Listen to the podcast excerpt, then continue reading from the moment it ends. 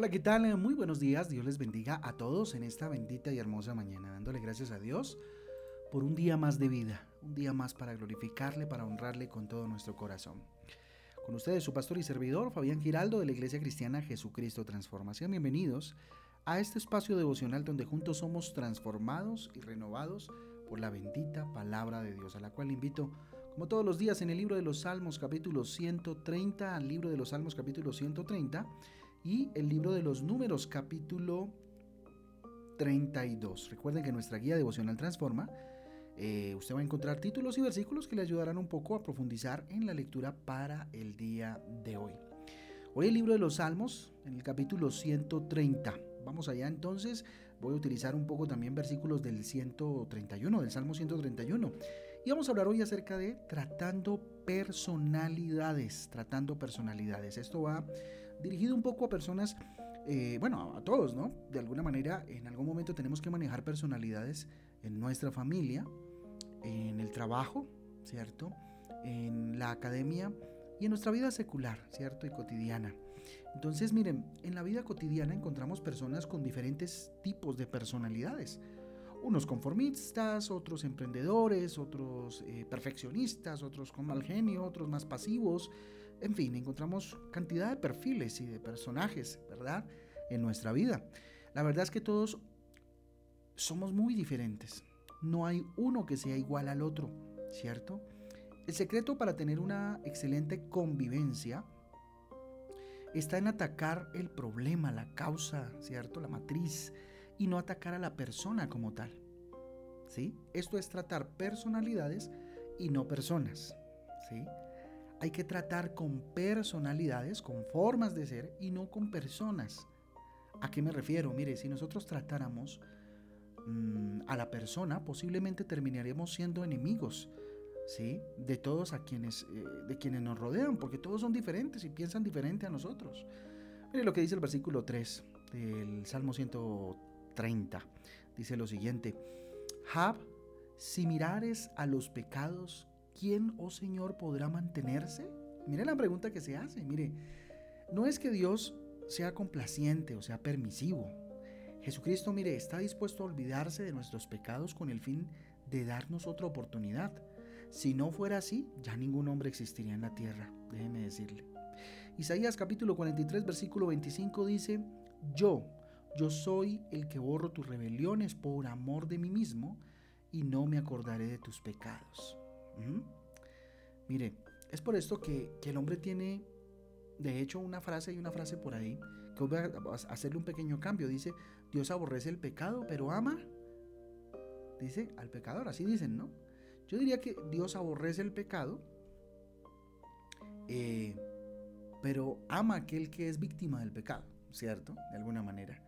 Mire, en la sociedad, o en nuestra familia, o en la misma iglesia, o en el trabajo, ¿cierto? Pues todos somos diferentes. En la familia, ¿cierto? Todos somos diferentes. El problema es cuando nosotros queremos tratar a todos por igual, ¿cierto? Y con la misma fórmula. ¿A qué me refiero? que si hay alguien que es un poco más delicado en su, por ejemplo, en su forma de, tomar las cosas, eh, pues hay que tratarlo con mayor mm, gracia, ¿no? Con, con mayor delicadeza, ¿sí? Mientras que hay otro que de pronto entiende las cosas de una manera más práctica, entonces hay que hacerlo de manera más práctica, ¿cierto? Y de esa forma podemos de pronto llegar a tener eh, una convivencia más sana, ¿sí? Hay personas que entienden más fácil las cosas, perdón. Hay otros que las entienden con mayor tipo de dificultad. ¿sí? Ese tipo de cosas ¿sí? que nos llevan a tener una mejor convivencia. ¿sí? Eh, que de pronto tratar a todos con la misma fórmula, como lo decía hace un momento, de la misma manera, es que yo soy así, yo hablo así, gústele a quien le guste, ¿verdad? Miren que eh, eh, de hecho, en las mismas culturas de nuestro país, en las diferentes zonas de nuestro país, es muy diferente eh, hablar con una persona de la costa atlántica sobre un tema y tratárselo de explicar que hablarlo de pronto con alguien de, Bogotá, ¿cierto? O, delegarle algo, ¿sí? Darle, por ejemplo, una orden, ¿no? Como autoridad, ¿sí? Decirle, bueno, vas a hacer esto, esto y esto, ¿sí? Es muy diferente la forma del trato. Y lo mismo sucede al interior de las familias. Hay unos que son más pasivos, como lo decía hace un momento, mm, que son más reflexivos, ¿cierto? Que sí, somos, por ejemplo, en mi caso soy un poco más, eh, ¿cómo decirlo? Eh, existencial, ¿verdad? Más, ¿sí? Hay otros que son más prácticos, por ejemplo, ¿sí? Entonces, fíjense que esto, por supuesto, genera una mejor calidad de convivencia con los demás. Debemos entender entonces que en la diferencia está la bendición, ¿sí? Dios eh, nos hizo a todos diferentes, ¿sí? Más que existencialista es trascendental, esa era la palabra que estaba buscando. Muchos somos muy trascendentales. Por ende, la forma en cómo nos habla también influye mucho y determina mucho en la forma de la respuesta, ¿sí? Entonces, mire, Dios nos hizo a todos diferentes, ¿sí? Con el fin de poder ser complemento el uno del otro, ¿sí? Lo que le falta al uno lo complementa al otro y viceversa. Primera de Corintios capítulo 12, versículo 12 dice, porque así como el cuerpo es uno y tiene muchos miembros, pero todos los miembros del cuerpo, siendo muchos, son un solo cuerpo, así también Cristo. ¿sí? Esta es la mejor eh, símil que podemos tomar, ¿cierto? El mejor ejemplo que podemos tomar, que en este versículo se toma la iglesia como un cuerpo que tiene diferentes miembros y todos aportan desde la diferencia y desde diferentes roles que cumplen, ¿cierto? Ahora, ¿cómo poder tratar la personalidad y no la persona? ¿Cierto? No a la persona. ¿Qué debemos hacer? Primero, conocer muy bien a las personas. Mire, a veces nos hace falta mucho eso. Conocer, interesarnos más por la persona, ¿sí? Que está a nuestro lado. Conocerla más a profundidad. Para lograr esto es necesario dedicarles tiempo. Ojo, si no es, si no es mucho tiempo, al menos el poco tiempo que, que le dediquemos sea de calidad. Escuchar mucho es importante. Mire, la única forma de relacionarnos bien con todos los que están a nuestro lado, a nuestro alrededor, es si nos despojamos de todo tipo de orgullo, de soberbia y escuchamos más, nos interesamos más por aquella persona. El libro de los Salmos, en el capítulo 131, versículo 1, dice, Jehová, no se ha envanecido mi corazón y mis ojos se enaltecieron, ni anduve en grandezas, ni en cosas demasiado sublimes para mí. ¿Sí? Es importante entonces conocer, ¿sí? bajarle un poquito, no envanecerse en su corazón, bajarle un poquito el orgullo y escuchar, interesarnos por conocer a aquellos que están a nuestro alrededor para de esa manera tener gracia, tener humildad para tratarles, para hablarles, ¿verdad? Y para inclusive delegarles, ¿sí? Que es el segundo punto precisamente, ¿cierto? Delegar a cada quien de acuerdo a su capacidad. Sé que tal vez me están escuchando muchas personas que son jefes en una, en una empresa o tienen a su cargo personal, o papás que tienen hijos, ¿cierto? Y, que pues tienen que delegar cosas, ¿sí? Mire, esto de delegar nos permite obtener mejores resultados, ¿cierto? En menos tiempo y delegar de buena manera, ¿cierto? O sea, de buena manera me quiero decir eh, siendo eh, objetivos, eh, efectivos, ¿cierto? A cada quien de acuerdo a su posibilidad y a su capacidad.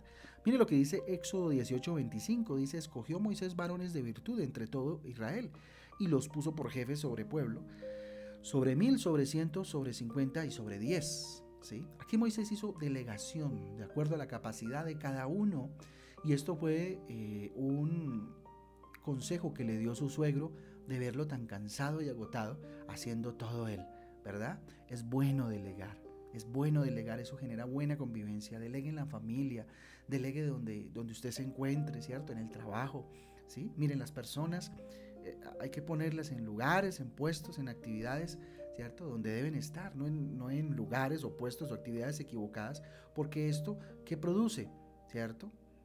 Que, eh, no produce lo suficiente, no, no genera un buen resultado, su trabajo pues no es el mejor y lógicamente pues no lo disfrutan y por ende el resultado va a ser fracaso total. Esto es como el director técnico de un equipo de fútbol. Por supuesto, debe conocer muy bien a sus jugadores, conocer muy bien sus habilidades, ¿cierto? Para ubicarlos, perdón, a cada quien eh, en la posición correcta. Discúlpenme, en la posición correcta, ¿verdad? Para que se desempeñe de la mejor manera y el trabajo en equipo, pues traiga un triunfo, ¿sí? Si al que tiene, por ejemplo, cualidades de delantero lo obliga a ser arquero, pues va a fracasar, va a fracasar, ¿verdad? cada uno en el lugar que le corresponde. Tercero, importante, no exigir a todos los mismos resultados. ¿sí? Mire, de acuerdo a la capacidad de cada individuo, serán los resultados. ¿sí? De acuerdo a la capacidad de cada uno de los que usted tiene a su, a su mando, pues, o a su disposición, pues va a ser el resultado, ¿cierto? De lo que delegamos, de lo que eh, dispongamos, ¿cierto? Para esto es necesario entonces conocer muy bien a cada persona, ¿sí? A cada hijo, conózcalo muy bien para saber cómo, qué delegarle, en qué, en qué posición ponerlo cuando estén jugando en equipo como familia, ¿sí? Por ejemplo, si al campeón de atletismo le exiges que meta goles en un equipo de fútbol y al arquero del equipo eh, de fútbol le exiges que, gane la maratón de la ciudad, pues posiblemente los dos eran un fracaso, por supuesto. ¿sí? Y muchas veces eh, esto, esto quebranta la convivencia en la familia, quebranta la convivencia en el trabajo. ¿sí? Qué importante es esto. Mire, si, si tratamos más bien la personalidad del individuo, ¿cierto? Antes que a la persona, ¿cierto? Y tomarlo como algo personal, pues podremos darnos cuenta del porqué de su actuar, el porqué de, su situación cuando tratamos a la personalidad. Sabemos, bueno, posiblemente en su juventud tuvo problemas que lo traumaron, ¿cierto? O que le impiden actuar pues como tú quieres que actúe, ¿cierto? Habrán cosas que solucionar y ajustar, todos estamos en ese proceso. Si conocemos la personalidad de aquella persona, ¿cierto?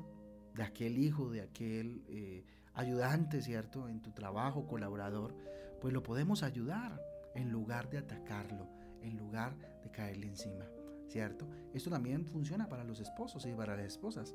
Si escuchamos, si, si, si tratamos de indagar en la personalidad o lo que pudo haber afectado la personalidad de mi esposo o de mi esposa, pues por supuesto podremos entender con mayor amplitud lo que sucede, ¿sí? Y dejamos de atacar a la persona de mi esposo, a la persona de mi esposa, y entonces vamos a buscar el problema ya en la raíz en la personalidad que fue, ¿cierto? Lo que le afectó, que fue lo que pudo haber generado en él o en ella esa o tal conducta. Así que vamos a orar en ese sentido, vamos a pedirle a Dios que se quede en medio de nosotros en este día. Bendito Dios, te damos gracias. Tu palabra es maravillosa, extraordinaria, Señor. Siempre nos está enseñando algo nuevo, Papito Santo. Dígale, Dios, pongo delante de ti primero que todo mi forma de ser, mi personalidad, papá el carácter que has, eh, eh, que has puesto, Señor, en mí o el carácter, bendito Dios, que yo mismo he construido, yo misma he construido, bendito Dios, a partir de las experiencias, para que sea más como tú y menos como yo. Dígale Dios, hoy dispongo delante de ti mi familia, mi equipo, bendito Dios, para que podamos vivir en una sana convivencia a partir de conocernos, a partir, bendito Dios, de tratar con nuestras personalidades antes que con nuestra persona como tal, Papito Santo. Ayúdame a ver el problema, bendito Dios, atrás de la dificultad de la conducta, de la actuación, bendito Dios, antes que tomarlo personal, bendito Padre. Ayúdame a ser sabio, a ser sabia en este proceso, papito Dios. Dígale así, dígale Señor, yo pongo delante de ti mi equipo de trabajo, pongo delante de ti, Señor, aquellos que me rodean para que de esa manera, bendito Dios, sea yo, bendito Padre, un eh, punto importante, Dios, en el cual, bendito Padre, tú te, te Bendito Dios, me respaldes y me uses como, Señor, herramienta útil en tus manos, Señor, eh, para ayudar a los demás. Te damos gracias, Dios, por este bendito día. Lo ponemos en tus manos y te pedimos que te quedes en medio de nosotros. En el nombre de Jesús y en el poder del Espíritu Santo de Dios. Amén y amén. Amén y amén familia, el devocional transforma. Un abrazo para todos, Dios me les guarde, Dios me les bendiga y que tengan un día totalmente bendecido por Dios. Chao, chao.